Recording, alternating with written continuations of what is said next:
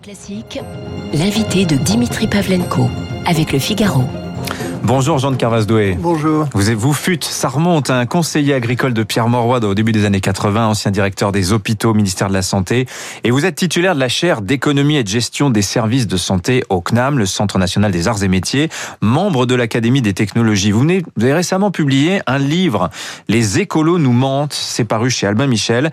Alors c'est un essai, un essai vigoureux hein, de 200 pages qui euh, dessille le regard sur l'état de la planète. Alors paradoxe, le titre est assez violent les écolos nous mentent, avec un point d'exclamation, pour une démonstration qui en fait est plutôt euh, nuancée sur ce qu'est l'écologie. On va rentrer dans le sujet vraiment euh, dans le détail, mais d'abord l'état de la planète, puisque c'est le sous-titre du livre, le véritable état de la planète, Jean de Carvasdo. Et quel est-il? Est-ce qu'on est en train de détruire euh, notre maison, selon vous? Ou, enfin, il y a des véritables problèmes écologiques, et notamment euh, dans les pays du sud de, de, de la planète, euh, qui euh, construisent des villes gigantesques sans adduction d'eau, sans égout, et donc on rejette en mer ces plastiques qui ensuite vont tournoyer au milieu du Pacifique. Il y a des pays, à commencer par la Chine, qui a tué, par exemple, des tigres. Il y en a plus en Chine depuis assez longtemps. Il y en a en Sibérie. Euh, mais comme un tigre mort vaut 50 000 dollars, euh, eh bien, les Chinois les rachètent. Et il y a aujourd'hui plus de tigres en captivité que de tigres sauvages. Donc, il y a des vrais problèmes de biodiversité. C'est vrai qu'au Kenya, là où il y avait ces merveilleuses euh, transhumances d'animaux euh, suivies par des carnassiers, euh, ben, on cultive aujourd'hui des roses et des haricots verts et que effectivement, la planète change. Mais si les écologistes politiques sont dans le nord, les problèmes écologiques sont dans le sud. Et d'ailleurs, il y a souvent une connotation euh, un peu colonialiste euh, quand on écoute bien. Parce qu'en en fait, le fond du livre, c'est de dénoncer ce que vous appelez la religion écologique, l'écologie politique qui se mue en obscurantisme anti-progrès. C'est vrai, on fait la litanie euh, comme ça des, des, des, des adjectifs que l'on peut euh, associer à ça. Anti-viande, anti-pharmacie, anti-nucléaire, anti-voiture, anti-tout, anti-progrès. Jean de Carvazou, et c'est ça en fait que vous récusez dans le discours écologiste politique aujourd'hui. Oui, et surtout le fait, alors d'abord, ce livre, je l'ai écrit avec euh, un ami de, je vais dire de toujours, puisqu'il s'appelle Henri Voron, qui était d'ailleurs mon, major de promo et, à l'agro et euh, aux eaux et forêts, un hypermnésique, euh, qui a travaillé beaucoup dans les pays d'Afrique justement et qui connaît particulièrement bien les problèmes de l'eau. Donc par exemple, on nous raconte qu'on va manquer d'eau, simplement c'est totalement faux. On nous raconte que l'urbanisme modifie le cours des fleuves, c'est aussi totalement faux. C'est-à-dire que si Paris n'existait pas, le débit à Bante-la-Jolie serait elle-même. Euh, on voit bien euh, la catastrophe qui est l'interdiction des OGM. Euh, vous avez sûrement remarqué le peu de cas qu'on a fait du prix Nobel de chimie de Madame euh, Carpentier, parce qu'elle travaille sur des technologies qui permettent effectivement de faire des OGM et qui permettent de faire des vaccins mmh. ARN. On voit également, alors est-ce qu'il y a quelques problèmes écologiques en France? Oui, il y en a. Il y a des débats sur ces sujets, notamment le problème des algues vertes en Bretagne, qui est mon pays d'origine et dans une région que je connais bien. Mais pour l'essentiel, la biodiversité en France s'accroît et les écologistes nous imposent des mesures. Il n'y a jamais eu autant de forêts en France aujourd'hui. Il y en a eu ah, plus aujourd'hui qu'en 1900. Non, mais il y en a trois fois plus que sous Louis XVI. Hmm. Donc, euh, sous Louis XVI, la Révolution. Hmm. Euh, On ne se chauffe plus au bois déjà, c'est une des grandes raisons. Bois, et puis, non, non, et puis les, les gens avaient besoin d'espace de, pour, euh, pour vivre, pour cultiver, même si le rendement était très, très, très mauvais. Mhm. Donc, euh, tout ça, c'est totalement infondé et ça conduit à des drames. C'est-à-dire que, par exemple, aujourd'hui, le les moteurs diesel sont moins polluants que les moteurs essence.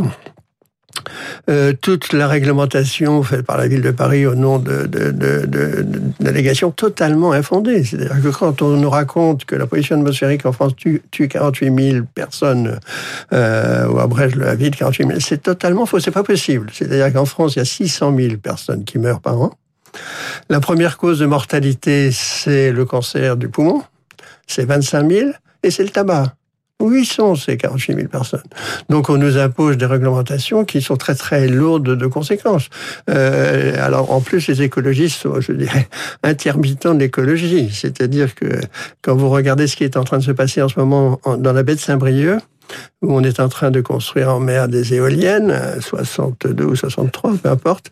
Euh, sur des pieux euh, en acier que l'on va conduire euh, l'électricité qu'elles produiront de manière intermittente grâce à des câbles jusqu'au rivage, et que pour faire fonctionner ces éoliennes, on construit une centrale thermique au gaz en Bretagne. Parce que, quand il n'y a pas de vent, il faut bien qu'il y ait quelque chose qui se... Mhm. Euh, bon, et ceci a des conséquences sur notre facture d'électricité. Alors bien sûr, c'est vrai qu'on on, peut le dire, il y a des dogmes aussi, alors qui nous sont parfois imposés de l'extérieur. Illustration avec ce rapport euh, du sénateur de la Meuse, Gérard Longuet, euh, qui challenge l'objectif de l'Union européenne de produire massivement de l'hydrogène à l'horizon 2030, mais sans nucléaire 150 000 éoliennes seraient nécessaires ou 800 000 hectares de panneaux solaires. Euh, vous, vous récusez cela aussi euh, Non, non, bien sûr. Cette idée transition Gérard Longuet, énergétique Gérard Longuet est très bien informé et son rapport est excellent. Euh, alors, quand on a fait l'école maternelle de la chimie. C'est-à-dire qu'on se souvient, je sais pas quelle classe on apprend ça aujourd'hui en seconde. Oh, c'est collège, hein, collège-lycée. voilà. Pour beaucoup, ça s'arrête après le lycée. L'hydrogène n'est pas une source d'énergie. Euh, alors, le vent est une source d'énergie, le soleil est une source d'énergie, le charbon est une source d'énergie, l'uranium est une source d'énergie. Mais pour faire de l'hydrogène, il faut casser des molécules, c'est-à-dire soit l'eau, H2O, donc euh, soit le méthane. Voilà. Et pour ça, il faut beaucoup d'énergie. Donc au mieux, l'hydrogène, c'est un vecteur de l'énergie, c'est comme une pile. Hein, C'est-à-dire que on va dépenser de l'énergie, fabriquer de l'hydrogène, on va la compresser parce que c'est compliqué, bon, on va la refroidir. Il faut beaucoup d'électricité pour fabriquer de l'hydrogène. Et alors les voitures à hydrogène du Japon, mhm. elles, fonctionnent grâce au charbon australien. Mhm. Alors, mais quand même, euh, le discours écologiste, vous, vous, vous, le démontez, vous dites il y a, il y a des, y a des qui sont dites dans le débat public, il y a malgré tout quand même la force des images. Je pense les gigantesques incendies en Australie. Euh, on a parlé de la sécheresse en France. Tout le discours sur la sixième extinction de masse des espèces, la surpêche, tout ça aujourd'hui c'est factuellement quand même euh, documenté. Alors face à cela, en réalité, il y a il y a deux, il y a deux positions. Il y a ceux qui vont vous dire la seule solution, c'est la décroissance, c'est la sobriété énergétique. Il faut accepter l'idée que l'on mhm. soit plus pauvre et que l'on rompe avec d'une certaine manière l'idée de progrès. Et puis il y a ceux qui, comme vous, disent, ben non, justement, l'idée de progrès, c'est peut-être notre seule issue, c'est la technologie sans basculer dans un scientisme excessif. Hein, la science n'a pas réponse à toutes les questions. Oui, alors... Euh, c'est comme ça que se pose le débat aujourd'hui. Hein. Oui, vous avez raison. Alors c'est ça qu'il faut faire le tri dans, dans, dans votre euh, énumération. C'est-à-dire que c'est vrai que la surpêche pose euh, de gros problèmes et que nous avons des bateaux pirates qui pêchent dans les mers du Sud. On a mis des caméras sur des albatros euh, qui ont repéré que 40% des bateaux qui pêchent dans les, mers du Sud sont des bateaux euh, non signaliers, non autorisés, probablement pour beaucoup d'entre eux russes ou coréens du Nord. Mmh. Euh, donc, la, mais c'est pas vrai. Donc c'est un problème de police là, vous êtes en train de me dire. Oui, mondial un problème de police mondial. Mais que personne ne veut, ne veut exercer. Euh, en revanche, ce que l'on raconte sur les incendies, sur les catastrophes naturelles, sur etc., ce n'est pas lié au réchauffement climatique. Il y a, y, a, y, a, y a un consensus. Vous savez, à chaque fois que je vois une catastrophe naturelle, je pense au sketch de Stéphanie de Monaco. Vous savez, sais pas des sketchs qui bon, voilà, à chaque fois, l'explication simple, c'est le réchauffement climatique. Simplement, quand on regarde les statistiques, il y a 50 ans, il y a eu un incendie de forêt en Australie euh, qui a ravagé dix fois plus de surface, c'est l'équivalent de la surface de la France, mhm. que l'incendie de l'année dernière, qui était un incendie important. Donc il n'y a pas de changement structuel selon vous Il y a moins, il y a moins de victimes des catastrophes, euh, des catastrophes naturelles. C'est-à-dire la différence entre une catastrophe naturelle euh, et, un, et, un, drame, c'est que dans un cas ou d'un phénomène naturel et une catastrophe naturelle, pardon, euh, c'est que un phénomène naturel, il n'y a pas d'hommes, une mhm. catastrophe naturelle, il y a des hommes. Mais malgré tout, j'entends tout ce que vous, me dites, Jean de Carvasdoué, mais par exemple, vous avez peut-être vu le rapport de l'Agence internationale de l'énergie qui, qui, nous dit si on veut limiter le réchauffement climatique, euh, le temps n'est plus à celui de la transition énergétique, c'est celui d'une rupture énergétique. En gros, il faut aller, il faut aller vite. Alors vous, nous dites oui, il y a le réchauffement, mais il n'y a pas que, il y a le problème de biodiversité, etc., Mais l'agence, a, l'agence a raison. Euh, simplement, il est clair que euh, pour satisfaire à la demande et notamment du tout électrique, la solution ce sera ni les éoliennes a ni les piles photovoltaïques, mais le nucléaire. Mhm. Et par ailleurs, vous, pour revenir à votre... Donnons-nous les moyens de nos objectifs, enfin. Absolument. C'est ça que vous et, et parce que le nucléaire utilise beaucoup, euh, très très peu d'espace euh, et euh, est une énergie tout à Hmm. fait fiable. Il se trouve que moi j'ai beaucoup travaillé Il est cher et moins il consomme moins de capital aussi que les éoliennes ou. Oui, et il est beaucoup moins dangereux. L'Académie des technologies dont je fais partie a indiqué que le rapport du nombre de morts par, euh, par terawatt entre le charbon et le nucléaire, c'est 1 sur 4500. Hmm.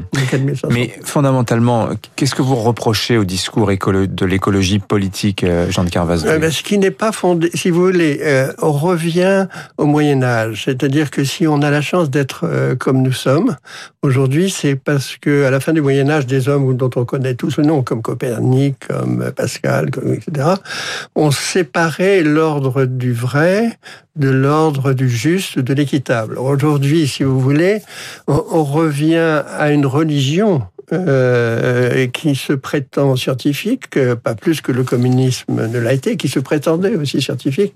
On revient à la confusion des ordres. Et on réinvente alors, des choses qui ont marché depuis très longtemps. Donc le réchauffement climatique, c'est la peur de l'enfer. Il fait chaud, donc euh, voilà. Euh, on revient également au symbolisme des moines. Donc euh, voilà, il faut se punir et donc il faut pas manger de viande et pas seulement le vendredi, mais tous les jours de la semaine parce qu'on est vegan. Euh, voilà, donc donc euh, tout ça marche, si j'ose dire, mais n'est fondé sur rien, ce qui ne veut pas dire qu'il n'y a pas de problème écologique. Voilà un discours, une réponse nuancée à cette question que je vous posais. Merci Jean de Carvaz C'est moi qui vous d'être venu nous voir. Les écolos nous mentent, la véritable état des lieux de la planète, c'est paru chez Albin Michel. Vous racontez que vous avez d'ailleurs eu beaucoup de problèmes pour le faire éditer ce livre. Absolument. Beaucoup d'éditeurs Et vous l'ont je refusé. Remercie Albin Michel. Ouais, merci en tout cas d'être venu nous en parler ce matin. 8h27 sur Radio Classique. Dans un instant, le rappel des titres et la revue de presse.